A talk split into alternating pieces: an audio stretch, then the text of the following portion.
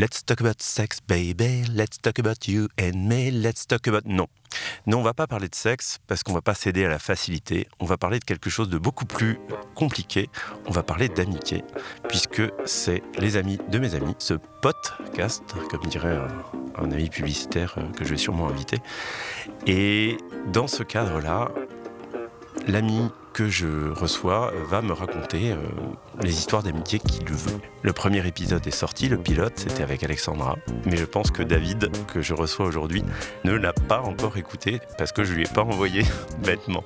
David Camus, qui est un garçon qui a euh, plein de casquettes, ou qui a eu plein de casquettes, puisque euh, il est auteur, il a été éditeur de, de pocket fiction, éditeur de l'imaginaire, comme il le dit, ce que je trouve très joli. Il a été agent, agent d'auteur, agent littéraire, et il est surtout, depuis euh, quelques années, le traducteur de l'intégrale de l'œuvre de Lovecraft, un auteur de, fantasy presque horrifique euh, du début du XXe siècle, si je ne dis pas de bêtises, et je ne dis pas de bêtises.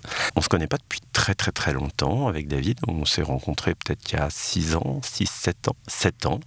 On s'est rencontrés à une, sauterie euh, littéraire et on a dû parler autour euh, d'un verre de, probablement d'alcool, il faut le dire, hein, je crains. On a dû parler un peu de science-fiction, mais qu'on a aussi parlé de jeux de rôle. Et, euh, et, du coup, je me suis dit, tiens, il est marrant ce type. On avait des trucs en commun. Et puis, euh, voilà, il avait été euh, éditeur de, SF. Donc, moi, je trouvais ça assez cool quand même. On s'est croisés plusieurs fois. Et je ne sais pas comment on en est arrivé à prendre un verre. Et puis, il m'a parlé de son, de son métier d'agent qui était un nouveau métier à ce moment-là. Je crois qu'il commençait juste à peu près. Et moi, je trouve ça génial, le métier d'agent littéraire. C'est-à-dire vraiment, il est le, l'homme de l'auteur, il le défend. Et puis en même temps, son but, c'est que le livre se fasse. Donc c'est une personne qui permet à la maison d'édition à l'auteur et euh, au directeur de publication de, fonctionner ensemble. Voilà, c'est quelqu'un qui met de l'huile dans les rouages. Je trouvais ça, je trouvais ça assez chouette, puis euh, qui défend l'auteur, tout ça. Bon, bref, je trouvais ça trop cool.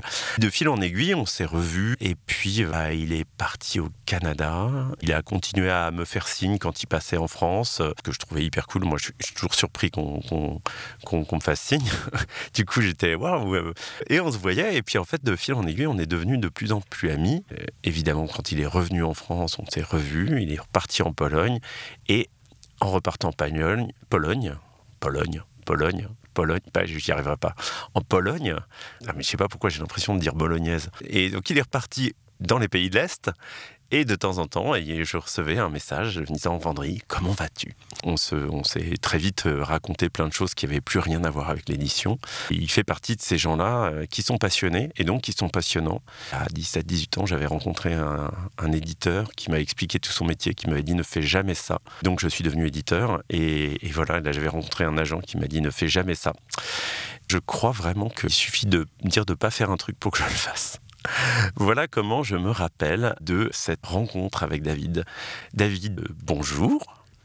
Salut, bonjour. Il faut, il faut que je décrive l'endroit où on enregistre. On enregistre à la cassette à Aubervilliers et on est dans une toute petite pièce, mais on est vraiment très très proche. Hein. On, on, se, on, se, touche les genoux. C'est comme une cellule, mais pas capitonnée. ah, c'est un peu capitonné, mais c'est ouais. mais il y, y, y a, une fenêtre, on voit, tout va bien. David, est-ce que j'ai bien raconté notre rencontre? Comment toi tu t'en souviens oui, oui, tu es relativement fidèle. Moi, je me souviens, c'était 2014. On avait beaucoup discuté de, de, je crois, de Berlin, de Lovecraft, de d'histoire de famille, de père, de frère, euh, et puis de, de Toulouse, de jeux de rôle aussi, bon, des choses comme ça. Puis on s'est revus de en aiguille. Moi, j'ai pas tellement eu le sentiment. Là, enfin, je, je, me souviens d'une rencontre assez belle et que voilà, ça, s'était fait naturellement. Euh, j'ai pas eu le sentiment par la suite de d'avoir eu à faire des. Enfin, il n'y a pas eu d'effort particulier. On s'est revus naturellement, j'allais dire, en plus de, par nos activités puis nos goûts euh, communs.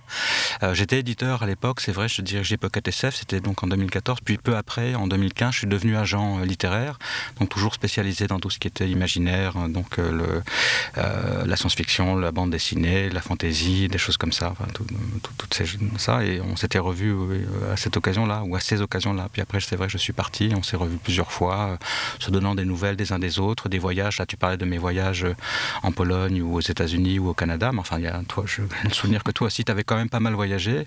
Il y a une rencontre qui s'est faite, mais après, elle s'est articulée ou incarnée à travers des, euh, j'ai envie de dire, des combats communs. Je sais pas si le mot combat est vraiment juste, mais enfin, on avait à cœur tous les deux à la fois de défendre euh, la création et les créateurs. Et alors, tu vas me parler de une, voire deux personnes qui sont d'ailleurs euh, plus ou moins liées au monde littéraire aussi. Quand je t'ai parlé du podcast, tu as tout de suite eu une personne en tête. C'est évident. Et ben voilà, je te laisse, je te laisse parler. J'ai tout de suite, moi, il y a une, deux personnes qui viennent spontanément à mon esprit. Bon, et je suis désolé pour mes amis vivants euh, que je peux avoir euh, dans mon cœur, mais je dis ça parce qu'en l'occurrence, ces deux personnes sont mortes. ça ne m'empêche pas de penser à elles tous les jours, tous les jours et de, les avoir présentes en, moi et de les sentir présentes euh, depuis euh, des années, euh, depuis leur disparition. Bon, et c'est vrai que ces personnes étaient plus âgées que moi. l'une est, née, enfin les deux auraient pu être mon père ou, presque mon grand-père pour l'une d'elles. La première personne, c'est Patrice Duvic. donc Patrice Duvic, pour l'anecdote, il était éditeur, il était auteur, il a été scénariste, il a été intervieweur, il adorait les auteurs et c'est vrai qu'il a parcouru les États-Unis pour interviewer toutes sortes d'auteurs de science-fiction. Et c'est lui qui avait fondé Pocket Terror. Et il faut savoir une chose, c'est que euh, donc Patrice, euh, grand éditeur devant l'éternel de, de, Thomas Harris, Dan Rice, de Graham Masterton, de Stephen King, de James Herbert et de beaucoup d'autres auteurs. Anne Rice, euh, Entretien avec un vampire, c'est ça C'est ça. Ah j'adorais ça. Oui, oui, euh, Anne Rice, Entretien avec un vampire, en effet. Il publie ses livres donc, euh, dans la collection Pocket Terror. donc c'est une collection qui était des ouvrages noirs et rouges. Et bon, j'en lis aussi beaucoup, évidemment, j'aime bien ce genre de littérature. mais à l'époque, donc je parle des années 90, moi je ne voulais pas du tout travailler dans l'édition. Et Patrice a été un, un déclencheur pour moi. C'est-à-dire qu'il y a une rencontre qui s'est faite à un moment donné, c'est pas compliqué, je travaillais pour la télé, je, travaillais pour Arte et je faisais des documentaires sur des auteurs. Parce que même si je ne voulais pas travailler dans l'édition, ça m'empêchait pas d'aimer les livres et les auteurs et de faire beaucoup de documentaires sur des auteurs. Donc euh, euh, James Elroy, euh, Jérôme Charine, Norman Spinrad. Bon, et c'était à l'occasion d'une interview sur Norman Spinrad et Cordwainer Smith avec leur éditeur en France, c'est-à-dire Jaguamar qui dirigeait Pocket SF, que j'ai rencontré Patrice Duvic parce que j'avais eu le feu vert à ce moment-là d'Arte pour faire une soirée théma Stephen King qui ne s'est finalement pas faite pour, euh, parce que, bon, pour d'autres raisons. Euh, Jacques Guamard me, présente Patrice. Et c'est vrai que je ne sais pas comment expliquer le, un peu comme avec toi sans doute, mais le, ça s'est passé tout de suite et naturellement. Je veux dire, c'est sans effort. On parle de livres et Patrice, j'ai toujours dit, en fait, fait partie de ces. Je, je connais deux personnes comme ça, si vous voulez. Quand quelqu'un vous dit, tiens, tu devrais lire ça, ça devrait te plaire. Et avec Patrice, c'était du 100%. Je veux dire, il connaissait mes goûts parfaitement. Euh, voilà, il m'a, j'allais dire, il m'a comme adopté. Je ne sais pas si le terme est adéquat, mais il y a eu un sentiment de. Je, moi, j'oublierai jamais, si vous voulez, euh, ses sourires, sa, cigarette. Euh, bon, euh, il se promenait dans les couloirs de Pocket, il avait des chemises hawaïennes, il avait des, des tongs. Alors ça, parfois ça, ça jurait un peu avec euh, les tenues vestimentaires d'autres personnes, mais enfin c'était, il était comme ça. On parlait un même langage. Il y avait un même amour des livres, une même envie de défendre la littérature dans son ensemble et les auteurs si possible. donc tout en travaillant dans une grande maison d'édition. Et les choses se sont faites à la fois naturellement et en même temps un peu bizarrement. C'est-à-dire que une de mes premières rencontre avec Patrice, c'est quelque chose d'assez euh, un peu honteux pour moi, j'allais dire. Euh, je, bon, moi j'aime beaucoup relire, je lis toutes sortes de choses. Et un jour, euh, Patrice me demande au cours d'un déjeuner, je crois qu'à l'époque il me vous voyait, donc il me demande est-ce qu'il y a un texte en rapport avec l'écriture ou la littérature que vous relisez régulièrement? Et je lui dis oui, en effet, dans cet ouvrage publié par 1018, Total Recall de Philippe Cadic, à la fin de l'ouvrage, il y a une interview de Philippe Cadic qui est fascinante et que je relis régulièrement. Et Patrice me regarde, il a un petit sourire narquois et il me dit Je vois très bien, c'est moi qui l'ai faite. D'accord. Et là, j'avoue vraiment, je me suis senti très très mal à l'aise parce que c'est vrai que c'est un texte que je lisais souvent euh, et bon, je n'avais pas forcément fait le lien entre le nom de l'intervieweur. Pour moi, c'était Philippe Cadic, un intervieweur, et, et c'était Patrice. Et ça m'avait beaucoup marqué. Je n'ai pas dit ça. Euh, enfin, voilà. De fil en aiguille, on, s'est rapprochés, on a beaucoup parlé d'écriture. C'est vrai que je me souviens à un moment donné, pareil, c'est une leçon d'édition un peu importante pour moi. Euh, J'étais pas éditeur à l'époque, hein, et il, il me dit quels sont les livres de la collection que tu aimes bien? Je lui ai dit, écoutez euh, moi, je lui avais dit j'aime tout. Il y a juste un livre, je comprends pas pourquoi vous l'avez publié. Juste un livre que j'ai lu, je ne sais pas pourquoi, ça m'a paru bizarre. Il me dit ah bon lequel? Et je lui dis c'est euh, Medium. Et il me dit ah oui. Et il me dit, c'est le seul livre que j'ai acheté sur Synopsis à Francfort. Il faut toujours acheter les livres après les avoir lus. C'est-à-dire qu'en effet, ce, livre où je m'étais dit, tiens, c'est curieux, bah, ce livre avait été acheté par lui probablement. Sur, il, avait, dû faire confiance à l'agent ou faire confiance à, l'auteur, je ne sais pas. Et c'est vrai que c'était un peu en dessous du reste de la production de, de Pocket Terror qui était dans, dans l'ensemble, je dirais, plutôt vraiment excellente. J'adorais cette collection. Moi, je rêvais d'être publié par elle et j'ai un jour écrit, je me suis dit, euh, je, vais vous dire concrètement à quel point Patrice était un éditeur génial. En plus d'être un homme particulièrement euh, bienveillant, drôle, attachant, euh, cultivé, enfin vraiment. Et donc un jour, je me dis, je rêve d'être publié par Terreur. Je vais faire un livre pour Terreur. Je ne sais pas pourquoi j'ai cette idée un peu farfelue pour un auteur. Je me dis, je vais finir mon livre. Je veux finir avant le 31 décembre 1997, je crois. Je me dis, je veux finir mon livre avant le 31 décembre 97, avant le 1er janvier 98. Et puis je vois, j'ai beau écrire, écrire, je, vois que je vais être pris par le temps. Et dans la nuit, je travaille dans la nuit du 31 décembre au 1er janvier, je travaille, je travaille, je, je, zappe un chapitre parce que sinon je ne vais pas tenir mes délais, ce qui est absurde. Hein. Mais, euh, et donc je zappe en fait l'avant-dernier chapitre, je fais tout de suite le dernier chapitre et je crois m'en sortir habilement de telle sorte que le lecteur ne s'en apercevra pas. Et j'envoie le manuscrit à Patrice pour terreur. Quelques semaines passent, Patrice finit par me répondre et il me dit ça m'intéresse, euh, moi je suis prêt à te publier, j'ai juste une question.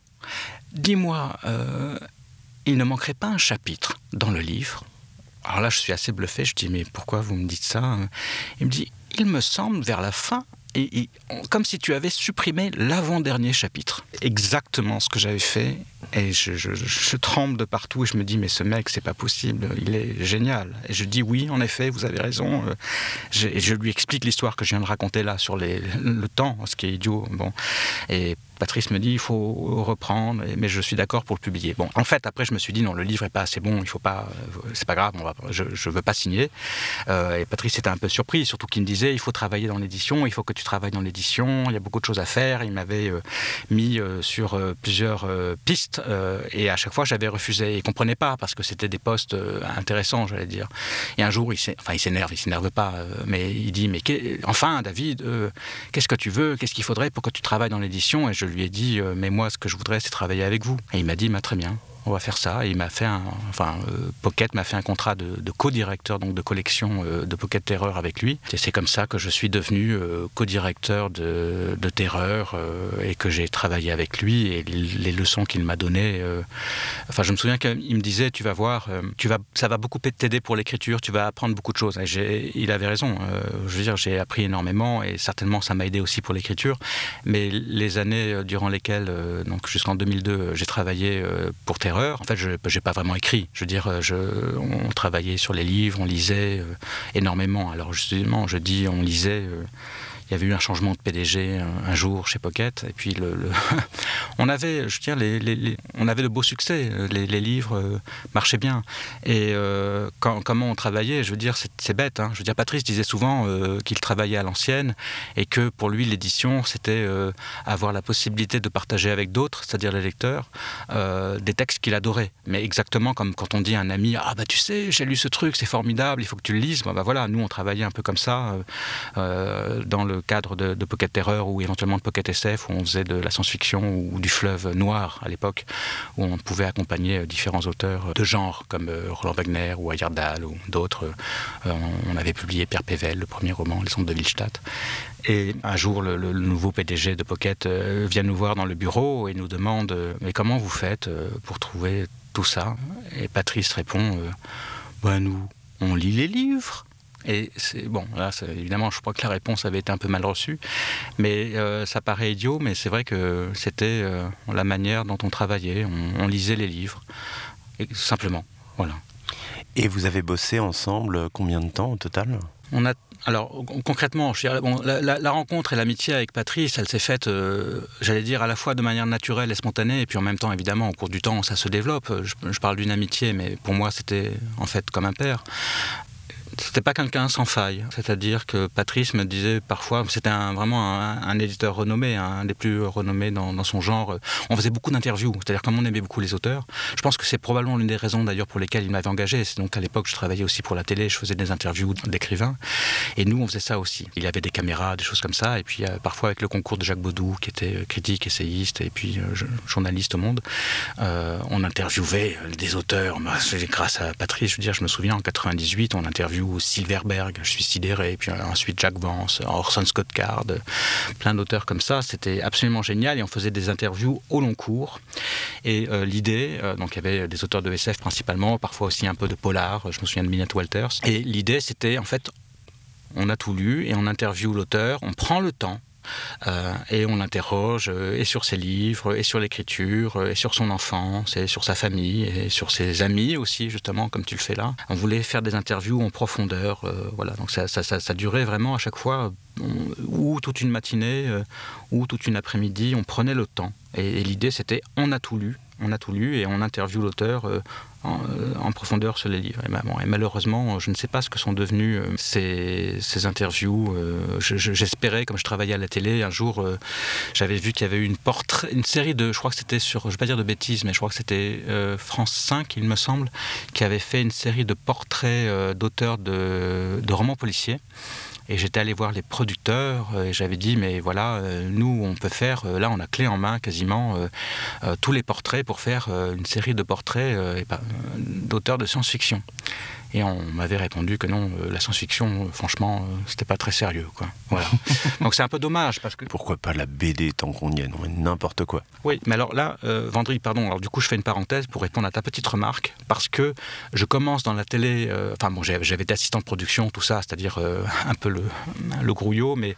et puis à un moment donné, je, je finis par travailler à la télé comme donc réalisateur de documentaires, et toujours pour les livres, et moi, tu sais, c'est aussi une des raisons pour lesquelles on est amis, j'adore la BD. J'adore la BD et à l'époque, je te parle de 93, un truc comme ça. Je dis, euh, donc je fais des reportages comme si le petit jeune, c'était pour TV5, j'étais le petit jeune.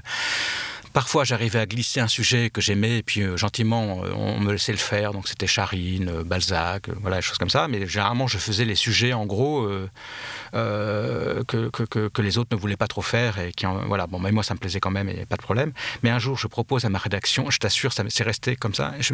On était près de Bastille, et je dis Ah, mais il y a, des gars, ils ont monté une, une, maison d'édition associative hyper sympa. C'est des jeunes, ils font de la BD, il faut absolument aller les voir. Et on me dit Ah bon, mais c'est qui? Ben, j'ai dit, ça s'appelle l'association. Oh là là, oh là là, oh là là. 93, je dis, il s'appelle, c'est l'association, c'est Sfar, Tondam, machin. Et on me répond, mais non, mais ils sont pas du tout connus, franchement, non, ça n'intéresse personne. oh là là. Non, mais c'est resté, si tu veux, comme une sorte de, je me dis, mais c'est pas possible. D'abord, j'aurais dû probablement insister, insister, insister. Mais je me dis, mais mince, euh, on aurait eu, alors sans doute ont-ils été interviewés à cette époque, mais je, je dis, c'est quand même dommage. Euh, moi, ça m'amusait, ça me plaisait. Je, crois, je pense qu'on avait dû, enfin, probablement, et on a toujours, je sais pas pourquoi je parle le passé, le même âge. Hein. Et euh, voilà, ça m'aurait amusé d'aller les voir et de recueillir, euh, peut-être maladroitement. J'avais 22, j'avais 23 ans à l'époque, euh, mais des sorte de premier témoignage en fait. Ah oui, non, c'est. Ben, moi je sais que l'association ça a été un choc. Hein. C'est le jour où je me dis ah mais c'est ça la BD que je veux faire. Eh ben tout à fait, ça a été pareil pour moi. Et, je, donc si tu veux, euh, j'avais essayé de glisser, euh, je vais pas dire maladroitement parce que je l'ai fait quand même en réunion de, de, rédaction, mais on m'avait un peu renvoyé dans les cordes. Mais je dirais, en fait j'ai l'habitude, j'ai essayé la BD, je me fais renvoyer dans les cordes. Les jeux de rôle, je me fais renvoyer dans les cordes. L'ASF, je me fais renvoyer dans les cordes. Euh, c'était quand même assez assez frappant de voir que dès que je voulais parler de ces trucs et je, je veux pas dire de, oui, je voulais le faire sérieusement, et je pense que c'était euh, important, euh, face à certaines institutions, donc en l'occurrence TV5, Arte, euh, France 5, je parle pour l'époque, hein, mm. donc des années 90, ça ne passait pas c'est dans l'ordre des choses, mais les choses évoluent. Je pense qu'il y a plein de sujets, mais je ne sais pas si c'est plus ouvert. J'en sais rien. Sur la non, je pense que sur la BD ou même les jeux de rôle ou la science-fiction, le problème ne se pose plus. Enfin, tu m'interrogeais euh, sur la. Jusqu'à quand pour Patrice? Bah, Jusqu'à quand, j'allais dire, euh, il n'y a pas de fin. Enfin, aussi, bon, il y, a des étapes. C'est-à-dire qu'à un moment donné, moi, je finis par démissionner de, de Pocket Terreur euh, pour différentes raisons. Alors, Patrice m'en veut. Et ça n'a rien à voir avec lui Ah, ça n'a strictement rien à voir avec lui, non. C'est-à-dire qu'il y a des choix éditoriaux qui sont imposés par la direction. Des, ce sont des choix avec bon, je ne suis pas en accord. Vraiment, pendant plusieurs mois, j'essaie de faire valoir une autre voie. Bon, je n'ai pas gain de cause. Et il me semble, enfin bon, il y, a quelque chose où je me dis, non, moi je ne veux pas euh, participer à ça et je préfère partir. Ça n'est plus pour moi. Alors Patrice, enfin m'en veut. Je ne peux pas dire qu'il m'en ait voulu, et c'était plutôt de la peine de sa part. Et d'ailleurs, euh, je veux dire, moi je démissionne donc en 2002, et lui a démissionné, je crois, en 2003. Donc euh, ça, il n'est pas resté beaucoup plus longtemps que moi. À l'époque, en l'occurrence, j'étais parti aussi, mais non pas à l'étranger, mais de Paris. Donc je suis parti dans le sud pour écrire ce qui est devenu mon premier roman publié. Et on, se voyait de loin en loin, et ensuite on se revoyait quand même de temps en temps. Il y avait quand même une certaine amertume de sa part au fait que j'ai quitté Pocket, parce que finalement je le lui dois aussi beaucoup à lui. Et il voulait vraiment que je travaille dans l'édition et peut-être que je reprenne aussi le flambeau de terreur, etc. Mais enfin, euh, moi, c'est encore une fois, ce qui m'intéresse, c'est les livres et les auteurs. Et je pense qu'il y a d'autres manières de vivre avec les livres et les auteurs euh, et aussi les éditeurs qu'en étant éditeur. On peut le faire de toutes sortes de façons, et je, je pense l'avoir euh, fait. Et Patrice meurt en 2000, je ne vais pas dire de bêtises, il meurt en 2007, je crois, deux ans après la sortie de mon premier roman. D'une certaine façon, je te disais, euh, c'est la première personne à laquelle j'ai pensé quand tu m'as parlé d'amitié. La relation ne s'est jamais interrompue. Je, pense à lui tous les jours. C'est-à-dire que les leçons ce que m'a dit Patrice, des choses qu'il a pu me dire, euh, et sur l'édition, et sur la vie en général, et des remarques, je veux dire, mais des choses heureuses, puis peut-être aussi par moments des choses moins heureuses. J'y pense tous les jours. Je veux dire, si, si, n'y a, pas tellement de personnes euh, auxquelles je pense tous les jours, mais, mais lui, oui, mon oncle, pareil, euh, oui, c'est des gens qui sont pour moi euh, comme des phares. Et, j'ai une expression en tête euh, qui revient tout le temps. Je me dis toujours fort de mes morts. Je suis fort de mes morts. Et c'est Patrice, et c'est Robert, et c'est sans doute quelques autres. Je suis fort de mes morts. Ils sont là, ils sont présents, et ils m'accompagnent. En quelque sorte, si tu veux, je me sens jamais seul. Je suis avec eux, j'échange avec eux en permanence. Et c'est vrai que parfois, je pense, je me dis spontanément, ah, faut que j'appelle Patrice.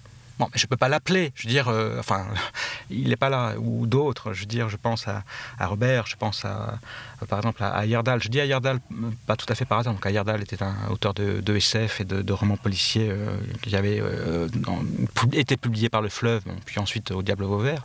Pourquoi je parle d'Ayerdal C'est qu'Ayerdal était aussi, avait été pris sous l'aile protectrice de Patrice, de même qu'un autre garçon, j'espère qu'il ne m'en voudra pas de, parler de lui, qui s'appelle André-François Ruyot, qui était libraire de bande dessinée euh, et qui est euh, le, patron et le fondateur de la maison d'édition euh, Les Moutons électriques. Donc voilà, il y avait ces trois garçons, donc Ayerdal, André et moi-même, on était un peu les trois enfants avec certaines blessures, certaines failles, et qu'une autre personne, donc en l'occurrence Patrice, a, su voilà, accompagner, aider et lancer dans la vie d'une certaine façon, parce que le parcours que j'ai suivi depuis ma rencontre avec Patrice, donc clairement ma rencontre avec Patrice c'est quoi? C'est 95, 96 c'est ça, je travaille pour Arte. 98, j'en chez Pocket. Ce que je fais aujourd'hui n'est que dans la continuité du chemin sur lequel Patrice m'a clairement euh, placé. donc c'est normal que je pense à lui tout le temps. J'y suis encore. Et je travaille, j'allais dire, euh, dans, le, dans le même état d'esprit.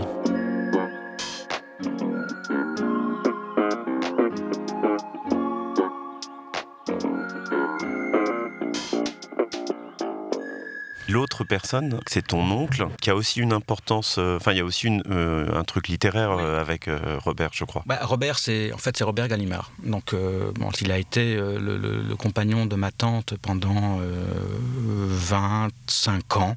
Donc pendant 25 ans, pour moi, il a été. Euh, c'est mon oncle. C'est le mari de ma tante, en gros. Mmh.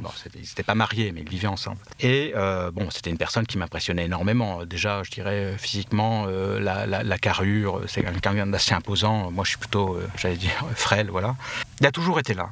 Je, lui dois, par exemple, bon, on a toujours parlé de livres, on a, on adorait ça, l'histoire, les classiques, on était dedans. Lui, il était l'éditeur de Modiano, que j'adorais, je lisais tout.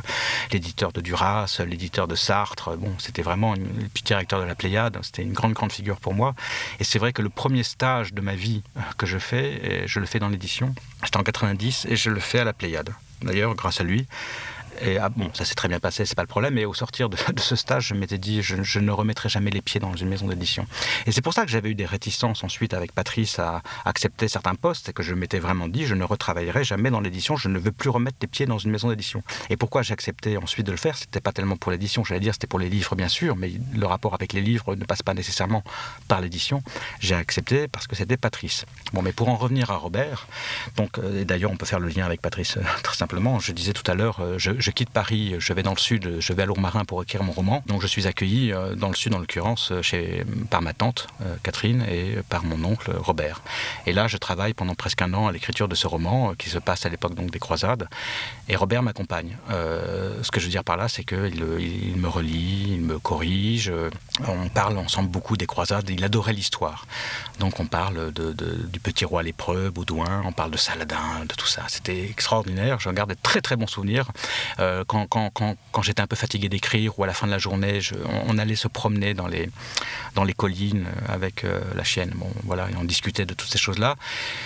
Et Robert a joué un rôle fondamental euh, parce que, euh, j'allais dire, il a tout compris, mais c'est un peu comme Patrice, c'est-à-dire qu'ils ont su voir, et parfois je peux avoir le sentiment de ne pas être à la hauteur, mais euh, où ils ont su voir, où ils ont cru voir, où ils ont vu en moi des choses que peut-être j'avais moi du, mal à, voir, hein. tous les deux, hein, je veux dire Patrice et Robert. Et Robert, par exemple, je lui dois vraiment des, échanges littéraires très importants. Il, il me disait, il avait en moi une confiance que je n'avais pas moi-même, peut-être aujourd'hui j'ai pu trouver, mais qui avait été compliqué à trouver. Il a été très malade mettons pendant un an, deux ans, il a été très malade. C'est vers la fin de sa vie. Bon, c'est aussi euh, l'âge. Et un soir, pour te dire à quel point on était proches, et, aussi à la limite à quel point euh, moi c'était une période de ma vie où je le voyais moins pour différentes raisons. Des raisons euh, personnelles et des raisons de, de, j'allais dire d'épreuves personnelles, mais ça ne m'empêchait pas de penser beaucoup à lui. Et je me souviens qu'un soir, je rêve de lui, je suis chez lui et il doit partir en voyage. Il doit partir pour un long voyage et je suis là avec lui et je dois l'aider à faire ses bagages. Et évidemment, les bagages, quelqu'un qui adore les livres, qu'est-ce qu'il met dans ses bagages? Il met des livres. Le problème, c'est que moi, je dois faire le tri pour lui. il n'y a que deux valises et je dois remplir les deux valises, mais il y a tellement de livres. Quel livre choisir? Et je, suis un peu gêné parce que j'essaie de, remplir les valises comme ça de livres, alors qu'un ami de Robert l'attend à la porte euh, pour l'emmener, pour partir avec lui. Et il se trouve que cet ami euh, de Robert était un, un de ses meilleurs amis qui était aussi éditeur et auteur, il s'agit de JB Pontalis, euh, éditeur et psychanalyste, était mort quelques mois avant. Et donc quand je me réveille, je me dis, oulala, Robert doit partir en voyage, Pontalis est venu le chercher pour l'emmener quelque part. Et moi j'aide Robert à vers ses valises, qu'est-ce qui se passe, qu'est-ce qui se passe? À ce moment-là, donc j'appelle sa fille, je lui dis, écoute, voilà, j'ai rêvé de, Robert hier, de ton père, euh, et comment va-t-il, qu'est-ce qui se passe? Et elle me dit, euh, écoute, il va pas bien du tout, il est à l'hôpital, ça va pas. Et je dis, je veux le voir, il faut absolument que je le voie. Elle me dit, viens, mais viens tout de suite, j'y vais là, viens. Donc je, pars, je prends le métro, et puis dans le métro, tu sais, le, signal, le téléphone, ça passe pas toujours très bien. Et je vois à un moment donné, j'ai un appel en absence, un message. J'écoute le message, et c'est sa fille, et elle me dit, euh, il vient de mourir. Et bon, je suis quand même allé le voir. Et euh, mais je veux dire, j'ai rêvé de lui la veille, tu vois, j'ai rêvé de lui la nuit, j'ai rêvé de lui la veille. C'est comme si on s'était dit au revoir. C'est comme moi, si j'avais pas pu le revoir avant, euh, bon, en rêve, tu me diras, mais si j'avais pas pu le revoir avant, je pense que ça m'aurait totalement dévasté. Et Robert était quelqu'un qui prenait. Euh, on, avait plaisir le soir. On prenait parfois un, whisky en fin de journée quand on était tous les deux là, quand j'écrivais mon livre. Euh, c'était des moments vraiment d'échange et chaleureux. Bon, et euh, le, soir de sa mort, euh, pareil, je refais un rêve. Je rêve que je suis avec lui, avec des amis, il est assis en face de moi sur le canapé, je suis le seul à le voir, les autres ne le voient pas.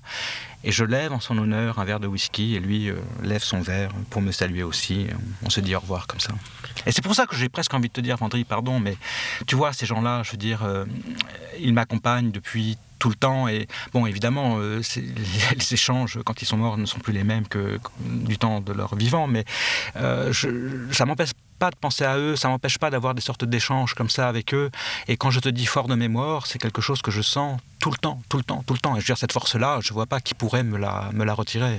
Ben, ça me touche beaucoup parce que j'ai perdu quelqu'un il n'y a pas très longtemps et pour le coup j'ai pas pu l'avoir parce que bon Covid et tout et du coup ça a été enfin le, travail de deuil a été très difficile. Tu me racontes euh, cette histoire de rêve peut-être un mois avant son accident, elle m'envoie un message via Facebook, tu vois. Elle me dit, dis donc, j'ai fait un rêve hier.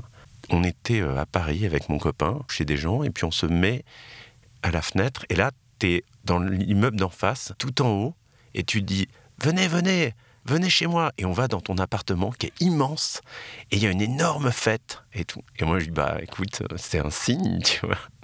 Et euh, un signe de quoi? Je sais pas. Et donc effectivement, quand euh, cet ami est décédé, j'ai regardé et puis je suis tombé sur ce sur ce rêve qu'elle avait fait où en fait elle était venue me voir à Paris. C'est quelqu'un de qui était important et, et, qui est toujours avec moi. Moi c'est plus facile parce que c'est une personne qui vit qui vivait à Berlin et donc pour moi elle vit toujours à Berlin.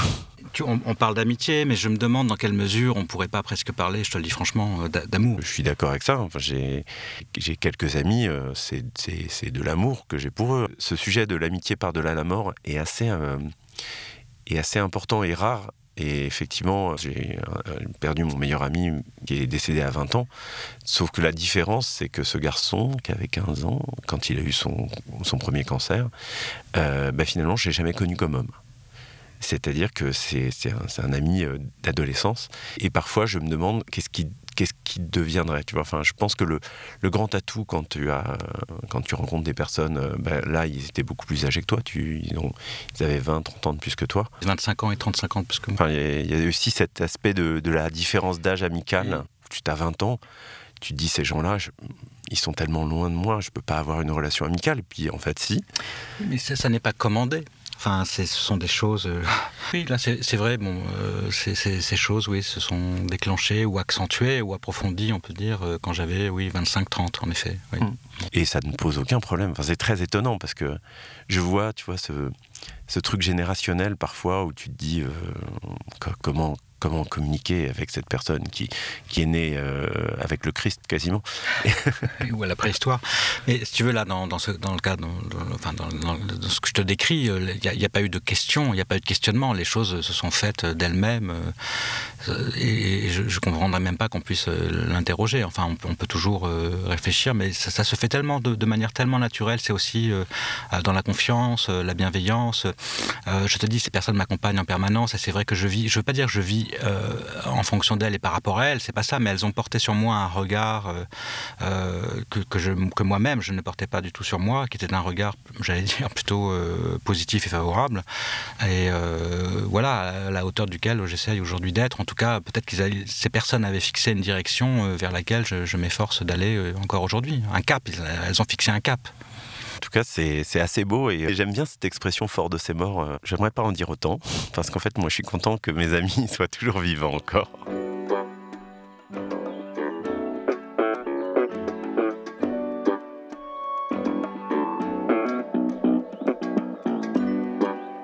J'avais une question, mais en fait, je sais la réponse. Je voulais demander, en parlant de personnes mortes avec qui on pourrait être amis, comme tu viens de te cogner pendant dix ans de traduire Lovecraft, est-ce qu'on peut être ami avec un type comme Lovecraft euh, quand on a tellement tout, tout, tout traduit, je me dis tu dois peut-être connaître et tout, mais je connais ta réponse, mais je veux te l'entendre dire. David Camus, est-ce qu'on peut être ami avec Lovecraft, vous qui le connaissez si bien? Je vais pas, je vais pas répondre pour on, je, peux répondre pour euh, je. Bon, j'adore Lovecraft, j'aime son œuvre, j'ai beaucoup travaillé dessus. Il y a aussi des, choses de lui que, euh, voilà, qui m'ont plus heurté, mais parfois ça arrive aussi avec les amis. Mais non, je n'ai jamais eu le sentiment que Lovecraft était mon ami. Et puis je pense quand même que pour être ami avec une personne, c'est pas mal euh, à un moment donné d'avoir parcouru un chemin de vie, j'allais dire, où, où on était vivant l'un et l'autre. Bon, et Lovecraft, il est quand même mort en 37, euh, c'est-à-dire 33 ans avant ma naissance. Donc j'aime son œuvre, je sens des choses, je, ça m'a pas empêché parfois de, j'allais dire, de le voir ou de croire le voir, mais je n'irai pas jusqu'à dire que non, enfin, je ne suis pas ami avec Lovecraft. Et je suis, je, voilà, si, si lui me compte au rang de ses amis, j'en suis très honoré, mais j'en doute. eh bien, merci beaucoup, beaucoup, David. Euh, voilà, ça a été euh, le premier épisode, puisqu'on a eu un pilote, ou alors ça doit être un épisode 2, je ne sais pas comment on fait, il faudrait que je sache. Voilà, un, un, le 1,5, ah ouais, ça, tu sais, ça va faire comme tous ces trucs où, où on ne sait pas, et du coup, en fait, ça va être euh, comme le Gaston 0, le... il va y avoir des choses manquantes de ce podcast, euh, Les Amis de mes amis, produit euh, par moi-même, pour le moment, en attendant que... Qu'un ami producteur vienne me produire. Et voilà, ça a été enregistré à la cassette à Aubervilliers. J'ai la chance d'avoir euh, le jeune Arthur qui a composé euh, la musique et le mixage, parce que moi je suis très nul à tout ça. Euh, merci beaucoup, beaucoup, beaucoup David d'être venu depuis la Pologne, la Pol Pologne, la Pologne Pologne. Pour les, les, fans de Lovecraft, les 10 tomes sont déjà sortis pour les gens qui avaient commandé sur Ulule, c'est ça? Mais ça, ça ressortira chez Mnemos l'an prochain, c'est ça? En, en 2002, à partir de janvier 2022. À partir de janvier 2022, voilà. L'intégralité, euh, une œuvre magnifique, magistrale. Et tu as aussi euh, tes deux prochains romans. Là, c'est en 2023 chez Lafon, chez des romans jeunesse qui sortent, oui. Mais bon. Et eh ben, et alors? On a le droit de lire des romans de jeunesse si on est des enfants. On peut attendre. Peut-être en 2023, je serai plus un enfant, je ne sais pas. Merci beaucoup, David, et à très vite. J'espère que vous avez passé un bon moment. Si ça vous a plu, euh, vous faites comme on fait d'habitude. Vous mettez des likes, vous partagez. Au revoir tout le monde et prenez soin des gens que vous aimez.